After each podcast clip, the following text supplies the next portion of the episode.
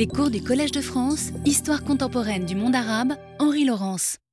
En pleine angoisse sur cette affaire de Suez, nous arrivons au début septembre 1956 euh, avec l'arrivée de la mission Menzies euh, au Caire euh, et le rapport politique était particulièrement mauvais. On a vraiment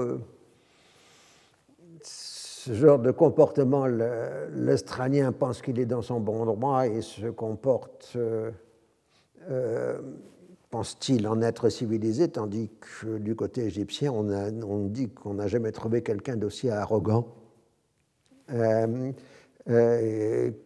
que lui. Bah, il faut dire qu'en gros, Manzis demande aux Égyptiens de reconnaître qu'ils sont incompétents. ce qui évidemment est un peu euh, pénible. Alors, euh, en même temps, les Égyptiens parlent d'impérialisme collectif, ce qui choque les représentants de l'Éthiopie, de l'Iran et de la Suède, et même des États-Unis. L'atmosphère n'est pas bonne parce que les nouvelles viennent du recroissement des concentrations militaires franco-britanniques à Chypre. Et euh, donc, euh, Nasser s'en tient à l'application rigoureuse de la Convention de Constantinople. Chez les Américains, les militaires voudraient une plus grande solidarité avec leurs alliés européens, en particulier un soutien logistique, mais Eisenhower a une vision politique. Il faut absolument que l'OTAN se tienne en dehors du dossier. Et euh, le discours américain, le message américain, c'est que l'intervention militaire ferait basculer les peuples d'Afrique et d'Asie contre le bloc occidental. Donc ce serait contre-productif. Il faut bien remettre Nasser à sa place, mais pas sur le dossier de Suez. Comme l'explique Dulcen délégation du Congrès. Beaucoup de rapports de chefs d'État arabes sont hostiles à Nasser, mais leur opinion publique est favorable à euh, Nasser. Le but à long terme, c'est de mener de façon ordonnée les nouvelles nations du colonialisme à l'indépendance. Il faut une évolution et non une révolution. Comme dit Deleuze, Nasser est un individu extrêmement dangereux. Bien des dirigeants arabes pensent de même, mais n'osent pas parler publiquement contre le président égyptien. De retour d'Égypte, Menzies explique que Nasser est complètement déraisonnable. Alors, euh, Deleuze lance un nouveau projet qui est une association des usagers du canal qui serait chargée de sa gestion, mais euh, toujours un problème. On ne peut pas gérer un canal sans la collaboration des Égyptiens, ne serait-ce que pour faire passer les bateaux, puisque le canal de Suez est à l'époque particulièrement encore assez étroit. Ce pas les travaux actuels l'ont élargi. Et donc, euh, on ne peut pas faire croiser les bateaux sur le canal de Suez, sauf à des emplacements bien spécifiques. Euh, donc, il faut bien gérer avec les locaux. Alors, euh, on va essayer de montrer que les Égyptiens sont incompétents en rappelant les pilotes étrangers euh, du canal pour le 15 septembre. Ceux qui ne quittent pas l'Égypte perdraient leur droit à la retraite. Euh, les Égyptiens ne s'opposent pas au départ, mais disent que les gens vont perdre leur droit à la retraite s'ils s'en vont. De toute façon, ils ont formé de nouveaux pilotes égyptiens, plus des soutiens grecs, russes et yougoslaves. En réalité, la difficulté de circulation dans le canal a été largement surestimée parce que les travaux des années précédentes ont éliminé beaucoup des facteurs de risque. En tout cas, c'est un motif légitime de fierté pour les Égyptiens de montrer qu'ils peuvent faire circuler les bateaux sur le canal sans les pilotes étrangers. Ça affaiblit évidemment la position des 18 États qui se réunissent pour la seconde conférence de Londres. Et tout le monde est mécontent. Les, les Franco-Britanniques n'ont pas leur casus belli. Les Américains n'ont réussi qu'à gagner du temps. Comme il ne peut y avoir de nouvelles négociations avec l'Égypte, l'étape suivante est le recours au Conseil de sécurité.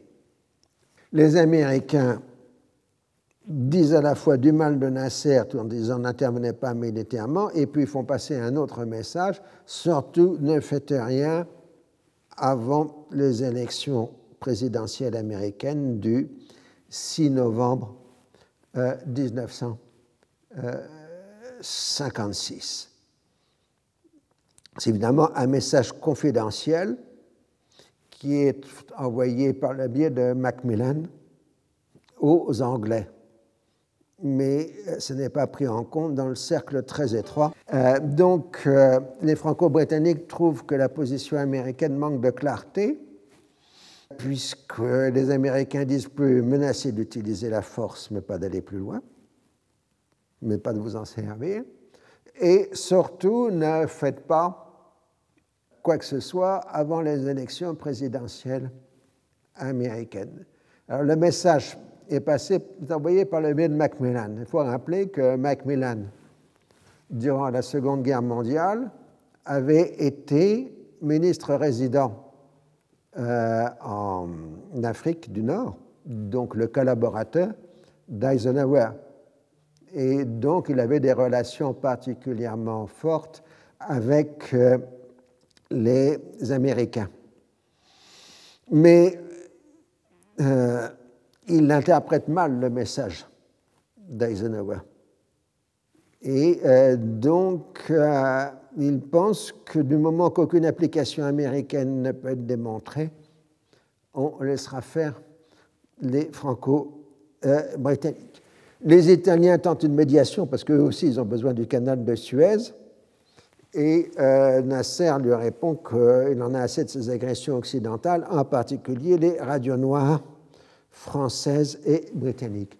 Et ça, quand on regarde les discours de Nasser, euh, ça devient très rapidement une obsession chez lui. Ce sont ces radios noires qu'on, nous, nous historiens, nous avions tendance à sous-estimer, euh, mais que euh, Nasser, lui, ça devient chez lui assez vite une obsession. Il en parle régulièrement dans ses entretiens avec les Occidentaux, voire dans ses discours.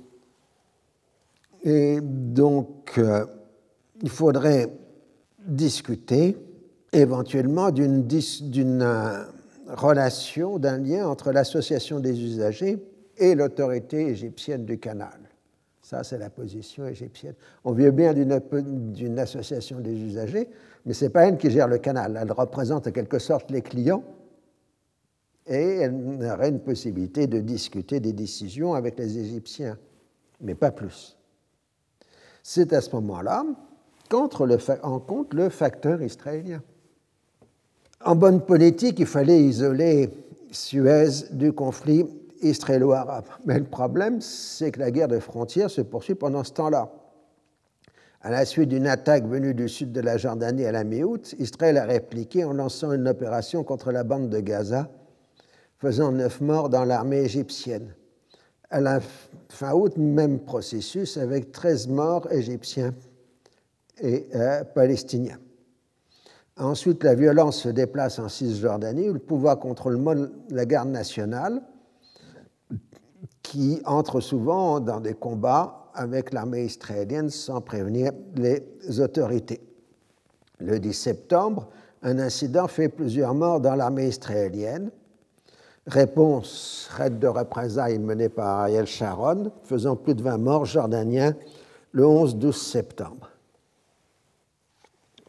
Et là, on entre euh, dans le compte à rebours. Euh, inquiet, le roi Hussein fait appel à l'Irak qui envoie une division stationnée à proximité de la frontière irako-jordanienne. Le 25-26 septembre, un de représailles israélien fait 37 morts du côté jordanien, principalement des militaires et des civils, et une dizaine de morts chez les soldats israélien. Les combats se poursuivent les jours suivants avec 18 morts du côté israélien et 70 du côté jordanien, dans le secteur de Kalkilia, le 10 et 11 octobre. Les pertes israéliennes se sont donc nettement alourdies en septembre-octobre, et donc la politique de représailles est devenue trop coûteuse, sans résultat probant. Et d'autre part, euh, les Britanniques ont fait savoir euh, par le biais de Globe Pacha qui est à la retraite, euh, non, pardon, ils ont fait savoir que les Britanniques s'opposeront à une invasion israélienne de la Cisjordanie. Problème, depuis que les soldats britanniques ont été retirés de Jordanie, l'intervention militaire de soutien à la Jordanie ne peut être qu'aérienne c'est-à-dire à partir des bases de Chypre. Mais dans les bases de Chypre, ce sont les Français qui arrivent massivement. Donc on commence à avoir une certaine migraine entre des stratégies complètement différentes euh, des Français et des Britanniques. La guerre des frontières suscite dans la société jordanienne un violent sentiment anti-occidental à la veille des élections si le roi Hussein se veut un soutien, se veut être un soutien actif de Nasser, il se rend compte que l'Égypte a retiré une partie de ses troupes de la bande de Gaza pour protéger le canal.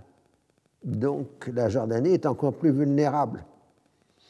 La dissuasion égyptienne lui paraît faible face à un risque d'invasion israélienne, d'où l'appel à l'armée irakienne. Mais les Israéliens considèrent que si l'armée irakienne entre en Jordanie, c'est un casus belli.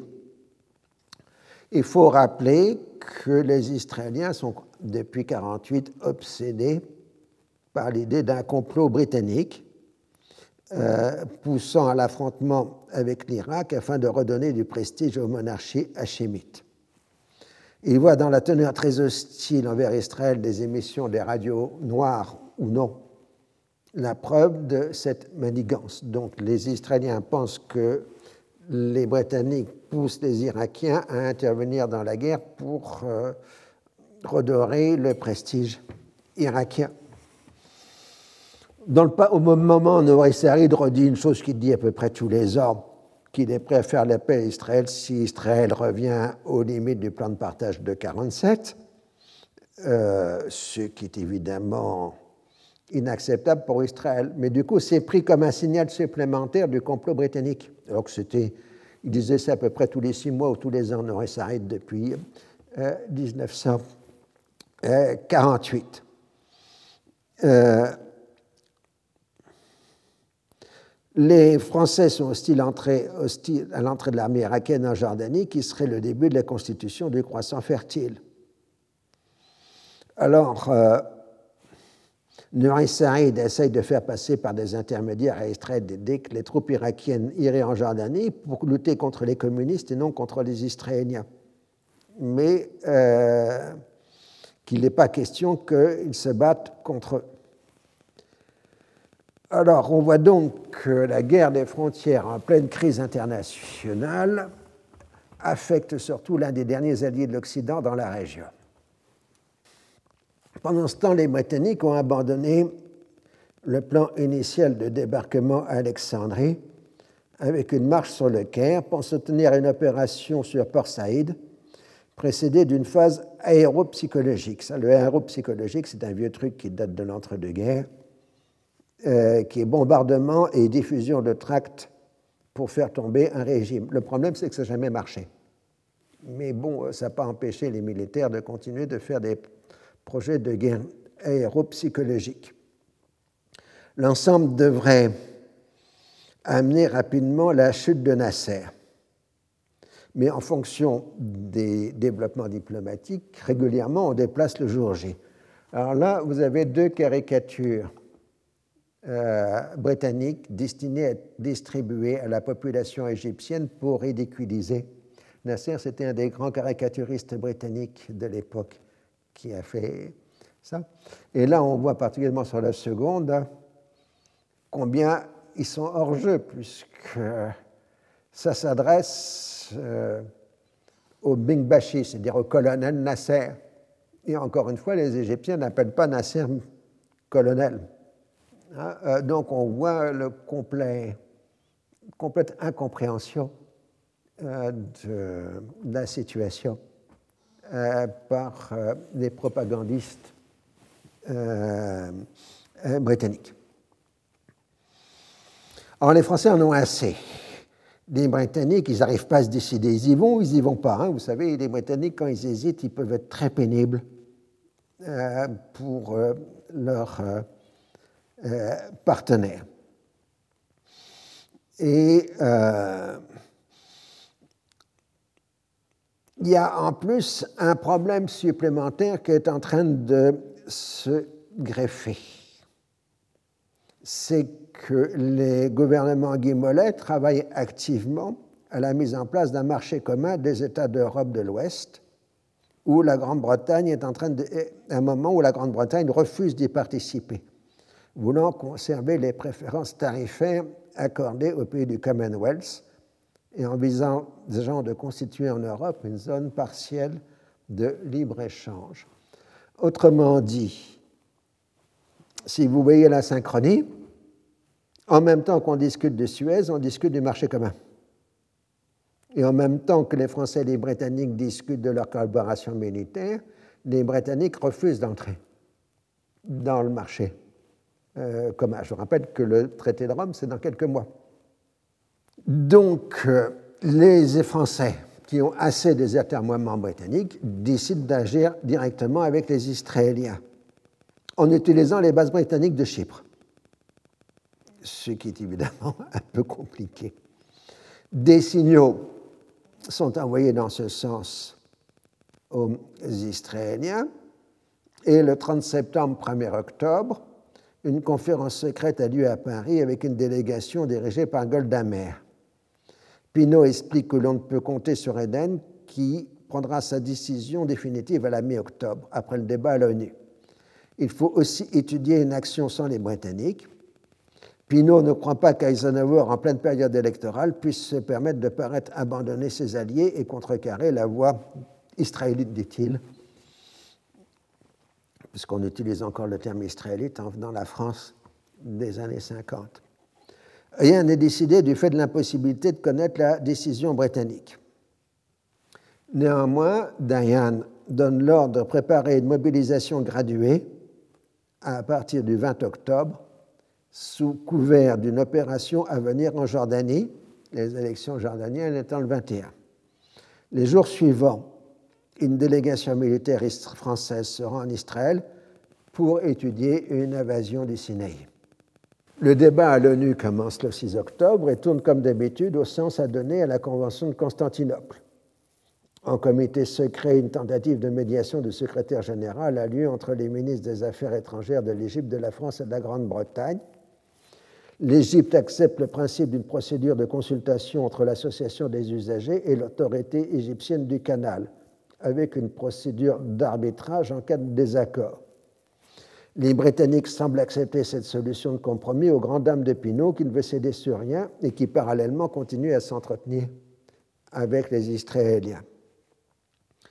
Finalement, à New York, on s'entend sur six principes généraux comprenant la liberté de circulation, la fixation des péages, l'existence d'une procédure d'arbitrage. Ils sont entérinés par un vote du Conseil de sécurité. En revanche, il peut y avoir d'accord sur la demande franco-britannique d'accorder des pouvoirs accrus à l'association. Les discussions à l'ONU tranquillisent tout aussi bien les Américains que les Soviétiques. Eisenhower peut déclarer en public que grâce à l'ouverture des négociations, la crise est derrière nous. Il peut ainsi se consacrer à sa campagne électorale, la date fatidique du 6 novembre se rapprochant. Et c'est à ce moment-là qu'il commence à s'inquiéter sur le fait que les avions français au milieu de la Méditerranée ont tendance à proliférer. La principale source d'information des Américains vient des avions espions U-2, ce n'est pas un groupe de rock à l'époque, euh, donc des U-2 comme on dit en français, dont l'existence est secrète. Donc les Iraniens ne connaissent pas l'existence des U-2. Euh, ce sont des avions qui volent à des hauteurs stratosphériques et euh, qui photographient. Ce sont les fameux avions espions. Donc à partir du 27 septembre, les U-2 américains survolent le Proche-Orient. Et euh, donc, on commence à s'inquiéter sur la situation militaire du côté jordanien. La CIA Moyen-Orient dit que Nasser a vivement conseillé aux Jordaniens de ne pas affronter les Israéliens. La collusion. Le débat au Conseil de sécurité a privé les Franco-Britanniques du casus belli créé par la nationalisation de la société universelle. Cela fait déjà un certain temps que les Français laissent entendre qu'une attaque israélienne contre l'Égypte pourrait constituer une solution de remplacement les militaires britanniques font savoir qu'ils ne peuvent pas faire face à la fois à une guerre aérienne contre Israël, qui aurait envahi la Jordanie, et une occupation de la zone du canal de Suez. Ils craignent aussi de voir les Israéliens attaquer la Jordanie pendant que les Franco-Britanniques seraient occupés à Suez, avec l'élément supplémentaire dans ce contexte d'une intervention américaine en Jordanie au nom de la déclaration tripartite. Ça devient très compliqué parce qu'on fait la guerre avec Israël ou contre Israël. Il faut savoir. Le 14 octobre, euh, Eden reçoit Shakers, la résidence campagnarde du Premier ministre, une délégation française qui agit en dehors du Quai d'Orsay. Le message est passé que les Israéliens pourraient attaquer l'Égypte et que les Français et Britanniques pourraient s'abstenir d'appliquer la déclaration tripartite. Suite à l'acquiescement britannique, il est alors suggéré que les Israéliens s'arrêtent à proximité du canal et que les Franco-Britanniques interviennent pour en sauvegarder les installations. Eden demande un temps de réflexion, mais fait savoir à Nouri Saïd la nécessité de retarder l'entrée des troupes irakiennes en Jordanie. Le 15 octobre, Ben Gurion s'adresse à la Knesset condamnant le projet de guerre préventive, remerciant la France et le Canada pour ses livraisons d'armes et s'en prévenant vivement à la Grande-Bretagne qui a comploté à mettre à pièce le territoire d'Israël. Ça, c'est allusion à ce qu'avait déclaré Nouri Saïd. Deux jours après, informé du contenu des entretiens des Shakers, Ben Gurion y voit toujours un complot britannique destiné à permettre à l'Irak d'occuper la Jordanie. Il est d'abord hostile à la perspective de se rendre en France pour une rencontre secrète avec les représentants britanniques et français, mais Dayan le travaille en évoquant la possibilité d'un marché avec Londres. L'Irak s'emparerait de la Transjordanie et Israël de la Cisjordanie. Cela intéresse le Premier ministre qui voit néanmoins la difficulté que constitue le maintien de la population arabe de la Cisjordanie. Alors, euh, les Américains, eux, ne voient qu'une seule chose, c'est le risque d'une invasion israélienne de la Jordanie, dans le contexte où l'Égypte ne pourrait pas intervenir à cause de la crise de Suez. Et Eisenhower marque son intention ferme de s'y opposer. Il marque qu'il agira sur la position de droit et de l'intérêt national américain sans tenir compte à aucun moment de considération de politique intérieure. Ah, le texte dans les archives est particulièrement violent. Je rappelle que de façon générale, dans la politique américaine, quand on parle d'affaires intérieures, on dit federal, et des politiques extérieures, on dit national. Ça se voit dans les titres des institutions, Conseil de sécurité nationale et Bureau fédéral d'investigation, FBI. Ça, c'est un point de détail, mais c'est utile pour le vocabulaire. La remontrance américaine est transmise à Abba Eban, qui est ambassadeur d'Israël aux États-Unis, qui avait marqué que l'on devrait remercier Israël d'empêcher la continuité territoriale du monde arabe. Le 18 octobre, les frères de l'Est, puisqu'il y a Alan qui dirige la CIA à l'époque, discute de la situation et se montre préoccupé de ne pas avoir une idée claire de ce que les Français et les Britanniques sont en train de manigancer. Puisque à cette date, plus d'informations, les, informations venant de France et de Grande-Bretagne cessent d'arriver. Les Français et les Britanniques ne parlent plus aux Américains. Les interlocuteurs français parlent d'un danger de vie ou de mort pour la France et se remettent en cause l'existence de l'OTAN si les États-Unis, les puissances de Bandung, s'allient avec les puissances de Bandung et aux pays d'Europe occidentale.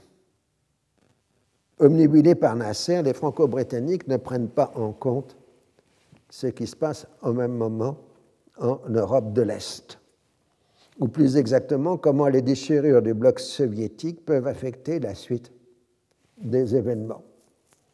La déstalinisation a entraîné la remise en cause des régimes staliniens, d'abord en Pologne, puis ensuite en Hongrie.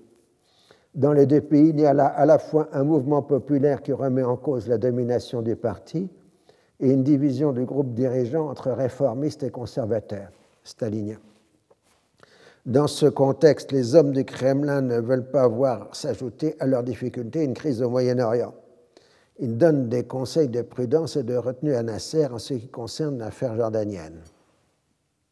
Au début d'octobre, l'arrivée au pouvoir en Pologne de Władysław Gomulka, vous voyez ici sur la photo, marque la victoire des réformistes, ce qui inquiète d'abord Moscou.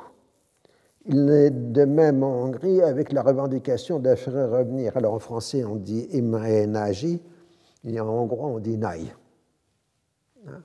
J'ai regardé ça sur Google pour la bonne prononciation. Euh, symbole d'une volonté de libéralisation.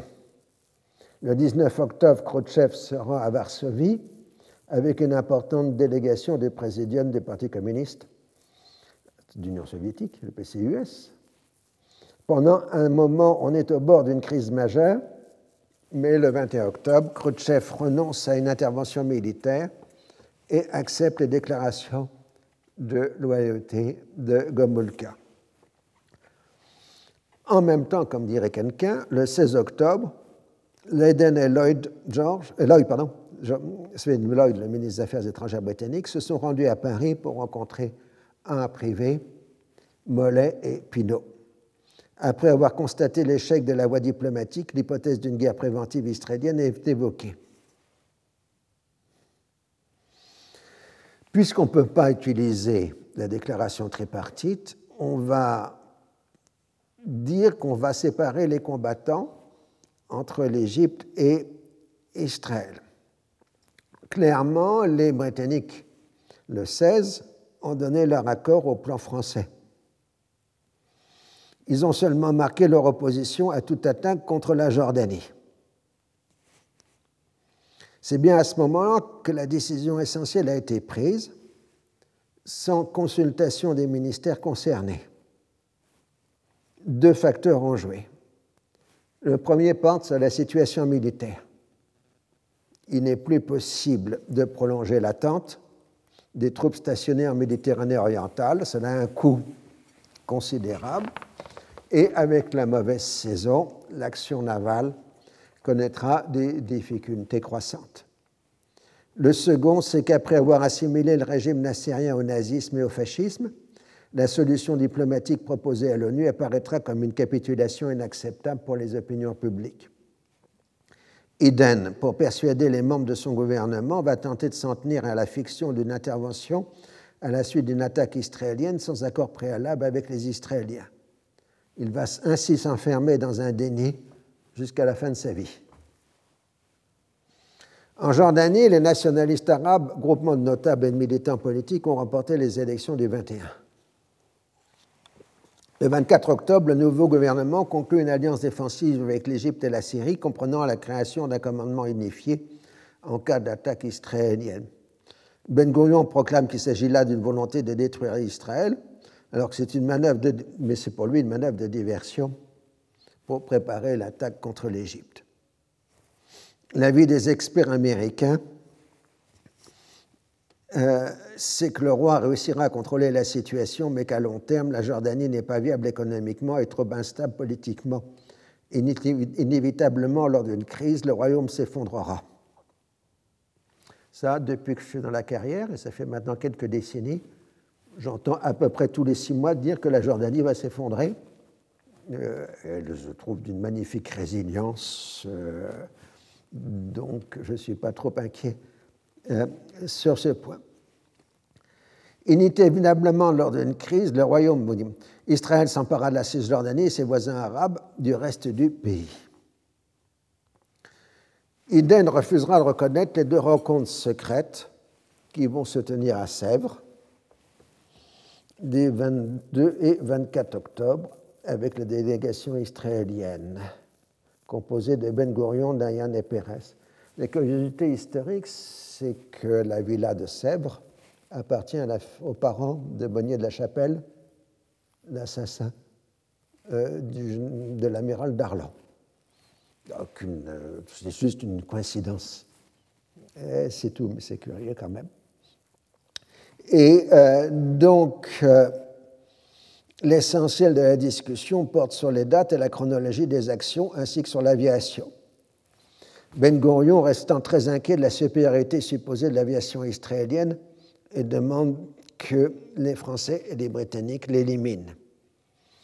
Les Britanniques rejettent la proposition de partager la Jordanie entre l'Irak et Israël, tandis que le Premier ministre israélien accepte mal de passer pour un agresseur que les deux autres compères sépareraient de son adversaire.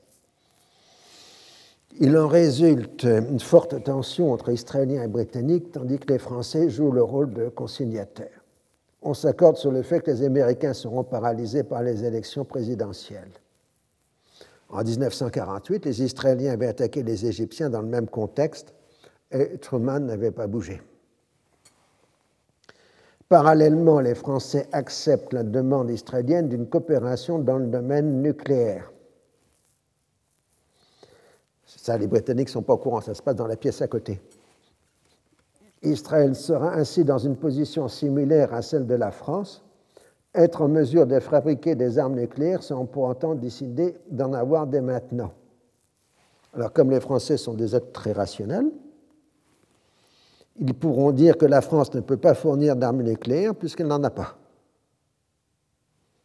Elle les aura dans quatre ans. Mais elle donne aux Israéliens le mode d'emploi.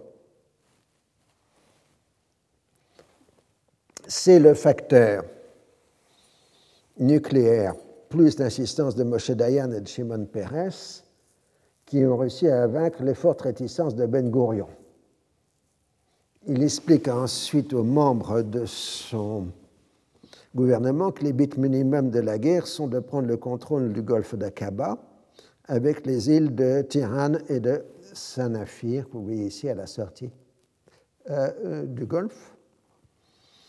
Alors il trouve opportunément chez un historien byzantin du VIe siècle que ces îles avaient formé un royaume juif donc ce serait des droits historiques.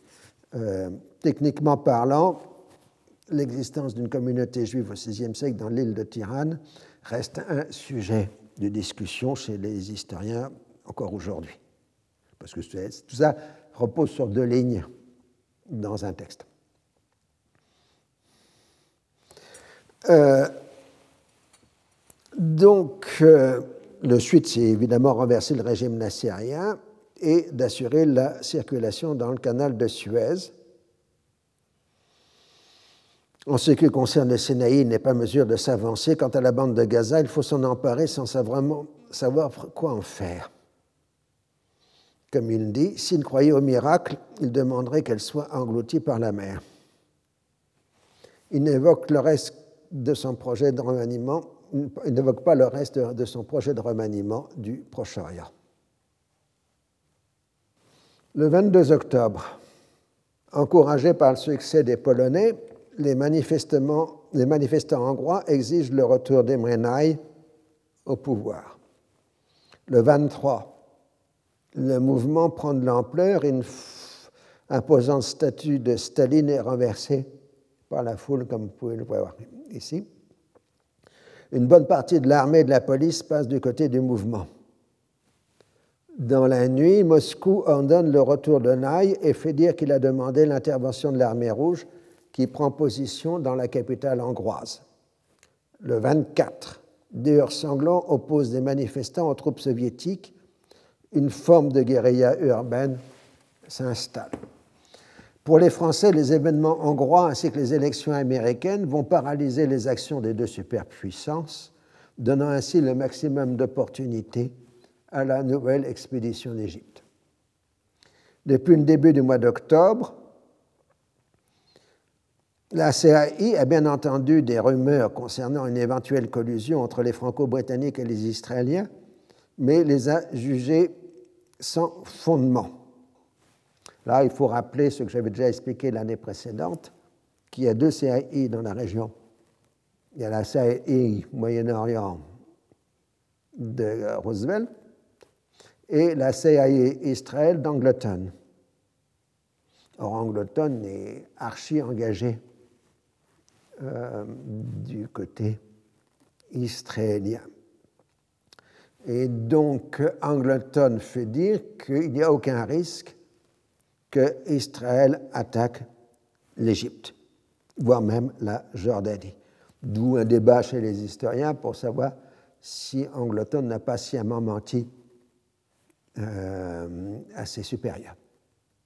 C'est un personnage qui est très intéressant en Angleton, qui a beaucoup fasciné des romanciers, des écrivains américains. Il y a une très abondante littérature qui est consacrée à ce personnage.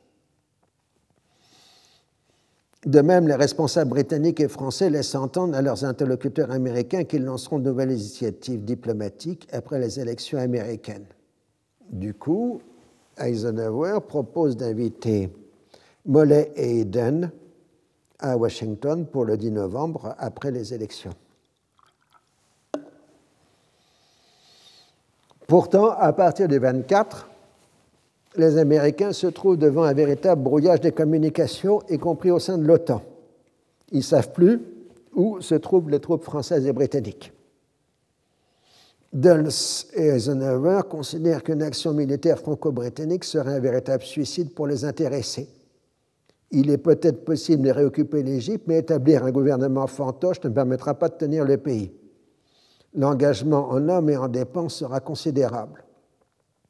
Comme plusieurs militaires britanniques de haut rang, ils considèrent que ce sera facile d'entrer en Égypte, mais difficile d'en sortir. C'est toujours le problème avec les Arabes. On peut les envahir sans difficulté majeure, mais quitter le pays, c'est plus difficile. Hein, les Américains ont eu euh, le choc en 2003 euh, en Irak. Et là, on voit la lucidité d'un Eisenhower véritable stratège militaire. Hein. Il était quand même le commandant en chef des, des troupes occidentales durant la Seconde Guerre mondiale sur le front européen. Par ailleurs, il ne semble pas que les officiers supérieurs français se soient interrogés sur ce sujet. Ils étaient prêts à aller au Caire, mais ne savaient pas quoi faire sur place. Ils paraissent convaincus que l'élimination de Nasser mettra fin au soulèvement algérien, ce qui est leur principale préoccupation ils ne prennent pas en compte l'ampleur de la protestation dans le monde arabe à la suite des détournements d'un avion marocain qui transportait des cadres du FLN du Maroc vers l'Égypte. Alors que les Américains sont en pleine campagne électorale, les situations en Europe centrale polarisent l'attention générale car euh, il y a un risque de troisième guerre mondiale avec armement nucléaire. Lors d'un meeting électoral le 25, Eisenhower se félicite qu'aucun jeune Américain ne se trouve en danger dans un champ de bataille à l'étranger. Lui, c'est l'homme de la paix, c'est le thème de sa campagne. Le 26, au comité de sécurité nationale, il craint qu'en cas d'effondrement de ces États satellites, l'Union soviétique se lance dans une entreprise désespérée qui déboucherait sur une guerre généralisée. Il a donc besoin des Britanniques au Conseil de sécurité pour contrôler la situation. Il est vrai que l'Union soviétique accuse les Américains d'avoir fomenté le soulèvement contre-révolutionnaire en Hongrie se répond qu'il s'agit là de balivernes. De fait, si l'administration Eisenhower, si elle se réjouit de voir démontrer la faillite du système soviétique, elle se refuse à toute action sur le terrain. Les hommes de la CIA ont bien proposé de parachuter des armes et des munitions aux insurgés, mais le président s'y est catégoriquement opposé. Il a même fait savoir aux Russes qu'il pourrait se contenter d'une neutralité de la Hongrie sur le modèle de l'Autriche et de la Finlande. Il n'est pas question d'aller plus loin dans la libération des États dominés par l'Union soviétique, et la neutralité ou le neutralisme est plutôt mal vu à Washington. Pour rappeler, Eisenhower en 1952 avait fait sa campagne électorale sur le thème non pas du containment, donc du containment de l'Union soviétique, ça c'était Truman, mais c'est ce qu'on avait à l'époque le rollback, le refoulement. Mais en 1956, il ne veut pas faire le refoulement parce qu'il a peur d'une guerre nucléaire. Alors, euh, pour rendre encore plus compliquées les choses, les militaires français, sans prévenir le gouvernement français, euh, interceptent l'avion du roi du Maroc transportant les chefs extérieurs du FLN le 22 octobre, ce qui provoque des émeutes un peu partout dans le monde arabe et en particulier au Maroc où il y a plusieurs morts euh, français. Alors, à partir du 26 octobre, l'administration Eisenhower prend conscience de l'ampleur de la mobilisation israélienne. Mais il y voit toujours le facteur jordanien, avec éventuellement une participation française. Le 27, Eisenhower demande à Ben Gurion, dans une lettre personnelle, de suspendre le mouvement de ses troupes et d'agir avec retenue. Le 28, dans un second courrier, le président réitère ses inquiétudes et marque son intention de se concerter avec ses alliés pour l'application de la déclaration tripartite. À Sèvres, l'un des points essentiels évoqués avait été le délai entre l'attaque israélienne et l'intervention franco-britannique censé séparer les combattants? Les Britanniques souhaitaient avoir plusieurs jours pour des raisons de crédibilité. Parce que si on intervient tout de suite, ce n'est pas crédible.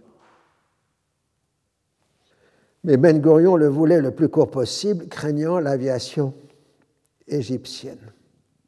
Finalement, les Français ont proposé d'envoyer une partie de leur aviation en Israël et de mettre des cocardes israéliennes sur leurs appareils.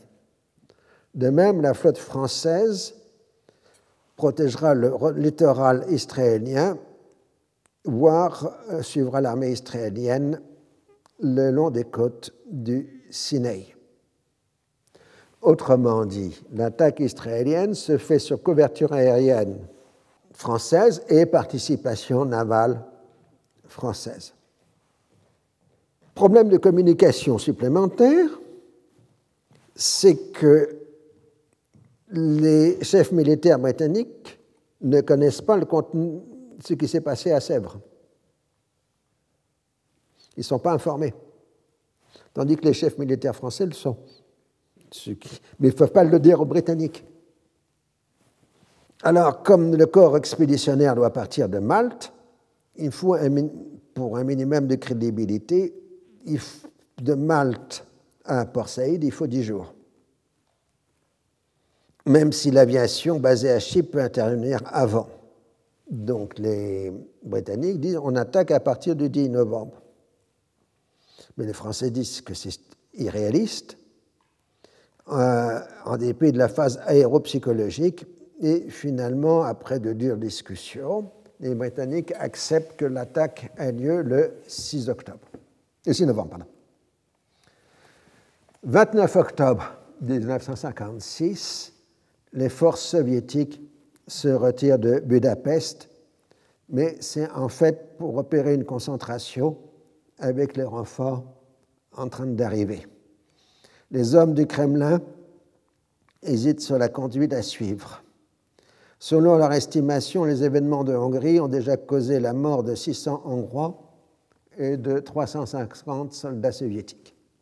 Si les services de renseignement ont bien vu les concentrations de forces franco-britanniques, ils ne disposent d'aucune source fiable sur les projets de Paris et de Londres. De ce point de vue-là, le cloisonnement complet de l'information a bien fonctionné. Les Américains ne croient pas que la mobilisation israélienne soit défensive, en dépit des affirmations de Ben Gurion. Ils commencent à soupçonner une collusion, mais ils pensent que c'est une collision franco-israélienne avec peut-être une participation britannique. Et les Américains pensent toujours que les Israéliens vont attaquer la Jordanie. Et donc, il ne faut absolument pas que ça se produise parce que le gagnant de l'affaire serait l'Union soviétique.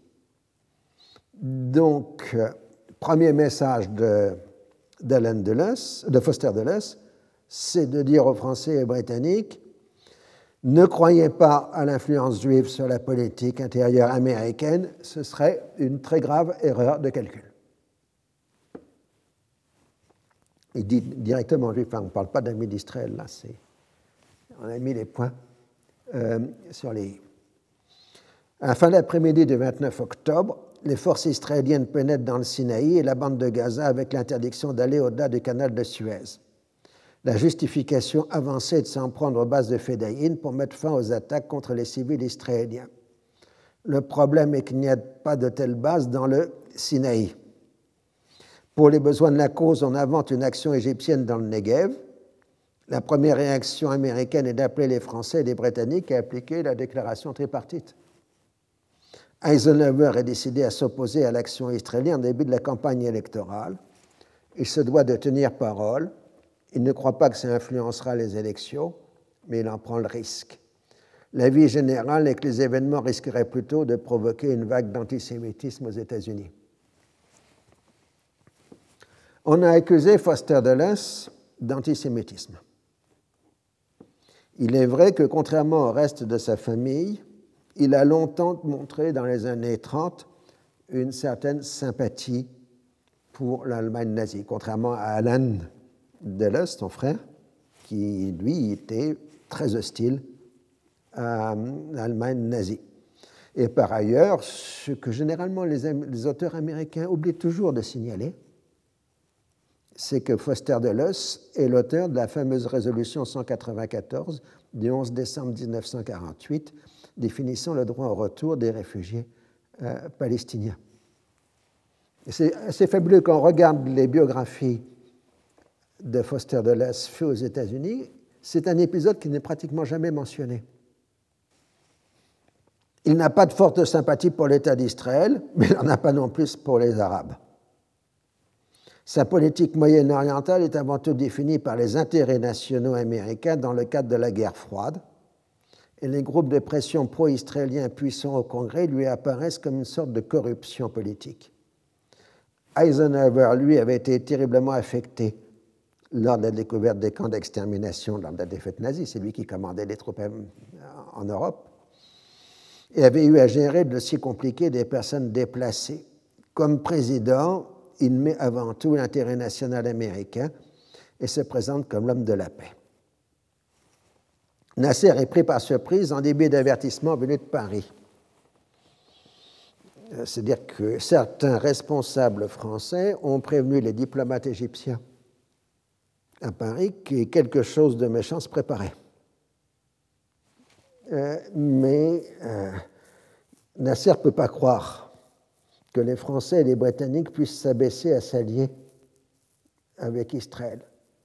Il était convaincu de la force dissuasive représentée par le nationalisme arabe et de l'impossibilité pour Israël de s'aligner sur les puissances impériales déclinantes. Nasser est pris par surprise, donc, et euh, de toute façon, le dispositif militaire égyptien dans le Sinaï avait déjà été allégé à cause de la crise internationale et de la nécessité de former l'armée égyptienne au nouveau euh, matériel venu du bloc de l'Est. Donc euh, le début de l'offensive israélienne se fait sans trop de résistance du côté égyptien. De plus, il n'attaque pas les aéroports militaires égyptiens du fait des engagements pris envers leurs partenaires de ne pas dépasser le canal. C'est-à-dire, s'ils vont bombarder de l'autre côté du canal, ils vont embêter le projet franco-britannique. Donc, ils concentrent leurs efforts sur la péninsule. Donc, Nasser a conclu que l'attaque israélienne ne vise que la prochaine conclusion à l'ONU du dossier de nationalisation. Et conscient de la faiblesse de ses alliés arabes, Nasser demande à la Syrie et à la Jordanie de ne pas entrer en guerre. Le cloisonnement dans l'action britannique fait que la date du 29 octobre, décidée à Sèvres, correspond à celle de l'opération Straggle, destinée à renverser le gouvernement syrien à partir de Beyrouth. Ne voulant pas apparaître trahir la cause arabe, les comploteurs remettent le coup d'État à une date ultérieure, mais ils seront découverts les semaines suivantes et ceux qui sont en Syrie arrêtés. Rabin, qui a reçu le commandement du Front Nord, profite de la situation pour euh, expulser les derniers milliers d'habitants arabes palestiniens de la zone démilitarisée à la frontière syrienne.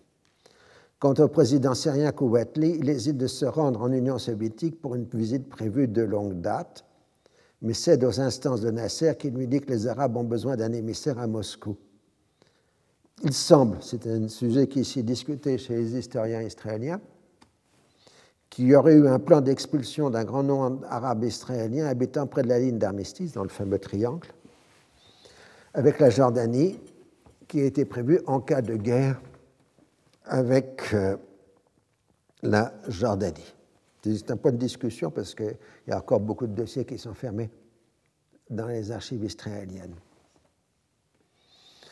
Le premier mouvement de Nasser est donc d'envoyer des renforts dans le Sinaï, en particulier dans le secteur stratégique des cols, euh, qui ne sont pas très loin euh, du canal, comme vous pouvez voir sur la carte. C'est là justement où Ariel Sharon mène une opération aéroportée audacieuse destinée à couper les communications égyptiennes et donner ainsi un prétexte à l'intervention franco-britannique. Les combats sont violents et causent des pertes importantes aux parachutistes israéliens. L'aviation française intervient en couverture des troupes au sol après une première intervention de l'aviation égyptienne. Le problème des, Égyptiens, c'est qu'ils ont plus d'avions que de pilotes.